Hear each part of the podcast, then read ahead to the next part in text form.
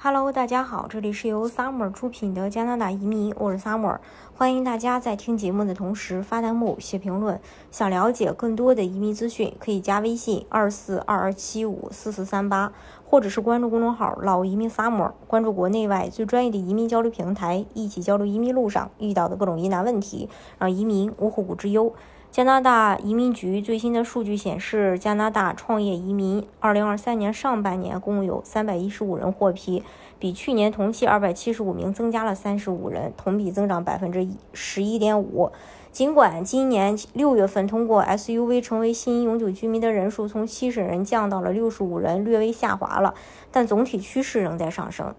加拿大联邦创业移民呢，主要是吸引具备商业成功所需的技能和特质的高素质企业家。SUV 名额将在未来三年内大幅增加，与2022年相比，2023年联邦商业类永久居民预计数量会增加两倍，在2024年和2025年会有进一步增加。SUV 项目名额也会从每年一千个增加到三千五百个。此前，移民局表示，由于 SUV 申请人等待时间较长，允许 SUV 申请人申请最长三年的开放工签，且拿到工签到加拿大有效运营的申请人获批率更高。移民局同时也表示，将优先处理得到承诺资本支持或得到加拿大科技网络成员企业孵化器认可的申请。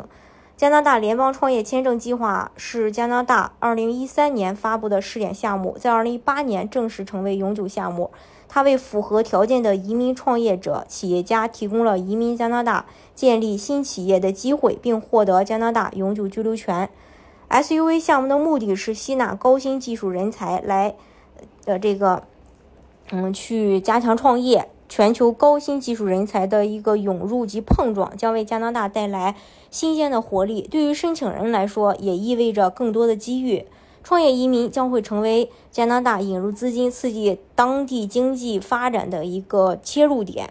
与加拿大各省的创业移民项目不同的是，它是加拿大唯一一个可以组团移民的项目，允许创业项目中的五位创始人携带家属全部移民加拿大。更加重要的是，创业者已经获得，呃，就是创业者已经获得的加拿大永久居民身份，不会因为创业失败而被移民局去收回。也就是说，这个